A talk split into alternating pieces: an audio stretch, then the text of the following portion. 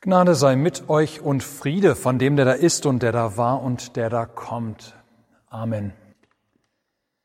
Gottes Wort, das dieser Predigt zugrunde liegt, ist die Epistel für den Ewigkeitssonntag.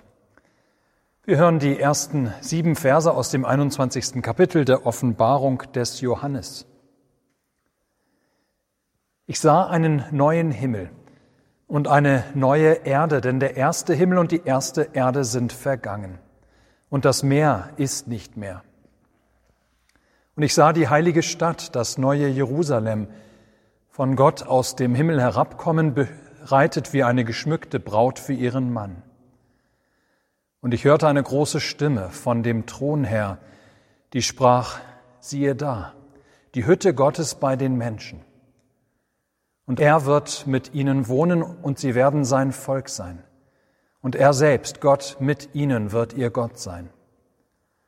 Und Gott wird abwischen alle Tränen von ihren Augen. Und der Tod wird nicht mehr sein. Noch Leid, noch Geschrei, noch Schmerz wird mehr sein, denn das Erste ist vergangen. Und der auf dem Thron saß, sprach, siehe, ich mache alles neu. Und er spricht, schreibe, denn diese Worte sind wahrhaftig und gewiss. Und er sprach zu mir, es ist geschehen. Ich bin das A und das O, der Anfang und das Ende. Ich will dem Durstigen geben von der Quelle des lebendigen Wassers umsonst. Wer überwindet, der wird es alles ererben und ich werde sein Gott sein und er wird mein Sohn sein. Amen. Liebe Schwestern in Christus, liebe Brüder im Herrn, meine Güte, was können wir diese Worte in diesem Jahr gut gebrauchen? Die Psychologen raten uns zwar im Moment zu leben, im Hier und Jetzt, nicht in der Vergangenheit, die kann man nicht mehr ändern, aber auch nicht in der Zukunft, in irgendwelchen Luftschlössern, die wir träumen. Denn der einzige Punkt, so erinnern Sie uns richtig, an dem wir unser Leben aktiv gestalten können, ist der Moment, ist das Hier und Jetzt. Und ihr Lieben, gewissermaßen stimmt das natürlich auch und ist das guter Rat.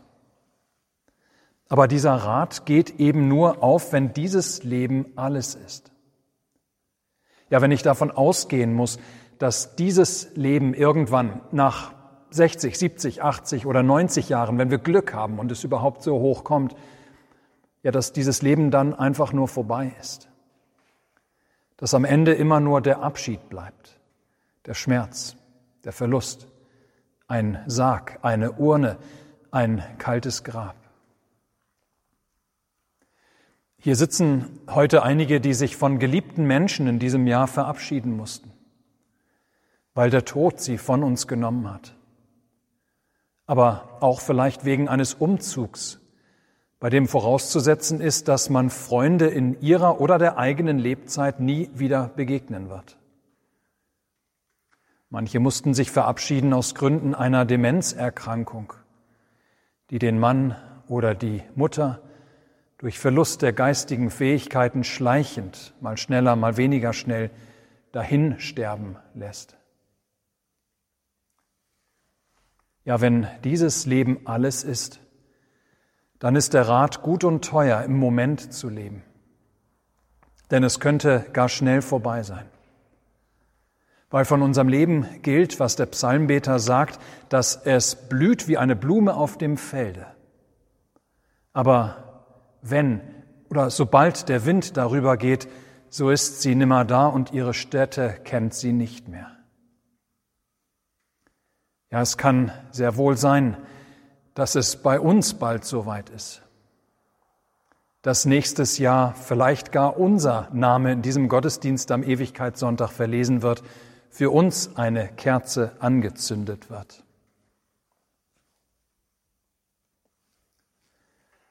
Aber nun ist dieses Leben nicht alles. Ja, so hören wir es heute neu. So lässt es uns kein anderer als unser Herr Jesus Christus heute durch den Seher Johannes wissen. Und er öffnet uns durch seine Worte eine ganz wunderbare Perspektive. Ja, es ist eine großartige Vision, die Johannes da auf der Insel Patmos hat.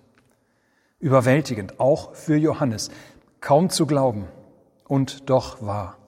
So wahr unser Herr Jesus Christus von den Toten auferstanden ist und lebt. Klar, wir leben im Moment. Aber ach, was tut uns der Blick nach vorne in die Zukunft gut?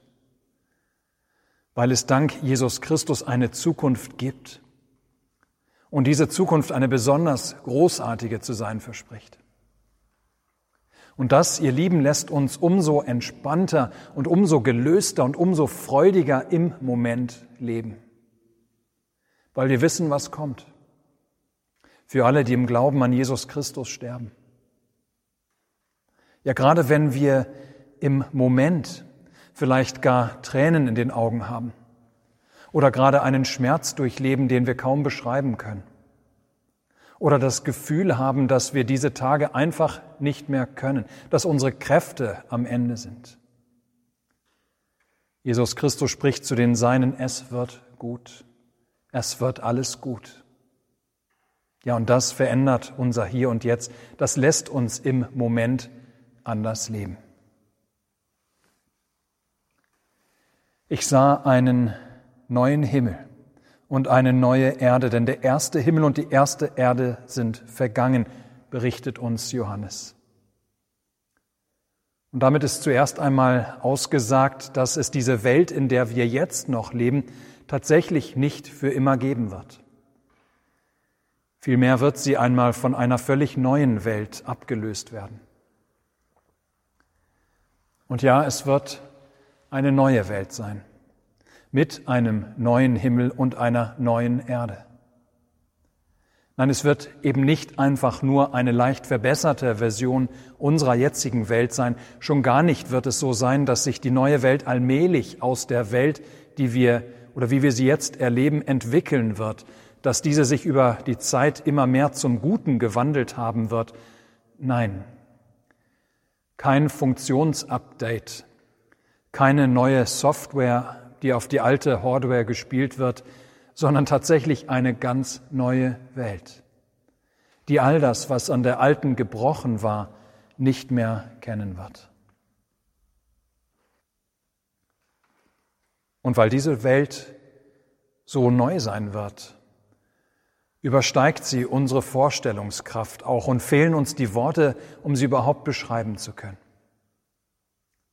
Man merkt das an dem, was Johannes schreibt, wenn er diese neue Schöpfung zu beschreiben sucht. Er kann das, was er sieht, nur negativ umschreiben, nur im Vergleich zu der jetzigen alten Welt. So berichtet er zum Beispiel, das Meer ist nicht mehr. Und damit meint er nicht das, was sich für Strandliebhaber und solche, die gerne am Meer sind, wie eine ganz schlechte Nachricht anhört.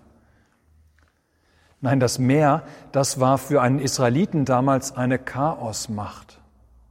Eine Chaosmacht, die die Welt und das Leben in ihr bedrohte und der Gott gleich zu Anfang der Schöpfung auch Grenzen gesetzt hatte. Wenn Johannes nun berichtet, dass das Meer in der neuen Schöpfung nicht mehr sein wird, dann meint er damit, dass es in der neuen Welt nichts Bedrohliches mehr geben wird für die Welt und das Leben in ihr. Nichts, wovor wir uns noch ängstigen müssten. Ja, nichts Bedrohliches wird es also mehr geben in der neuen Welt. Und das führt Johannes weiter aus. Wieder, indem er negativ umschreibt, was im Vergleich zu der jetzigen Welt nicht mehr sein wird. Der Tod wird nicht mehr sein, noch Leid, noch Geschrei, noch Schmerz wird mehr sein, denn das Erste ist vergangen. Ich weiß, dies ist für uns kaum zu glauben. Es ist kaum vorstellbar, wie ein Leben aussehen kann, das so ganz, ganz anders sein wird in dieser neuen Welt, in der es keinen Tod mehr gibt. Auch kein Leid oder Schmerz, keine Einsamkeit. Nie wieder dieses Gefühl der Ohnmacht. Ja, denn all diese Dinge, die gehören im Moment noch so selbstverständlich und so unausweichlich zu unserem Leben dazu. Ja, das muss man sich einmal versuchen vorzustellen. Ein Leben, in dem man nie wieder Abschiedstränen weinen muss, die wird es nicht mehr geben. Ein Leben, wo keiner mehr je vor Schmerzen aufschreien wird, wo auch endlich all die Schmerzen verschwunden sein werden, die jetzt noch so tief in unserer Seele bohren, wo es nie wieder Gefühle der Angst oder Überforderung geben wird, keine Panikattacken, kein schweißgebadetes Aufwachen aus einem Albtraum. Alle Gefühle von Schuld und Versagen, alles Klagen über erlittenes Unrecht, die dich doch hier immer wieder noch so sehr quälen und belasten, die werden uns dort alle fremd sein. Es wird ein Leben sein, in dem du niemals wieder jemandem etwas vorspielen musst, dass es dir eigentlich doch ganz gut geht, obwohl du dich selbst kaum auf den Beinen halten kannst. Es wird dort keine Friedhöfe mit Gräbern mehr geben, sondern nur noch Leben in Vitalität und Fülle. Ja, Leben ohne Abstriche und ohne Ende. Ihr Lieben, so unglaublich, wie das alles sich vielleicht anhört, so sehr man beim Hinhören sich selbst vielleicht sprechen hört, das ist doch alles viel zu gut und viel zu schön, um wahr sein zu können. Das ist doch alles nur ein Traum, alles nur Wunschdenken, von Menschen erdacht als fromme Strategie, um mit den Widrigkeiten und der Sinnlosigkeit dieses Lebens irgendwie klarzukommen.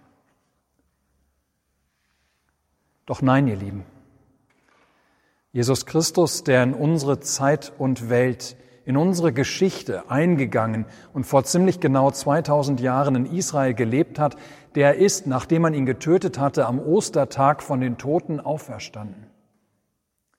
Ganz viele Menschen haben ihn gesehen, sind ihm begegnet als dem Auferstandenen und haben gewusst und waren bereit, dafür ihr Leben zu lassen, dass es alles stimmt dass dieser tatsächlich nun nach seiner Auferstehung ohne Zweifel der schon vor Zeiten verheißene Messias Gottes war. Dass in diesem Jesus Christus Gott die Welt mit sich versöhnt hatte.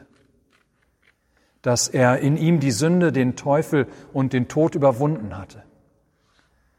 Und durch seine Auferstehung eine neue Welt ins Leben gerufen worden war. Zu dieser neuen Welt war Jesus als Erstling auferstanden, als Erstling von ganz vielen die ihm noch folgen sollen.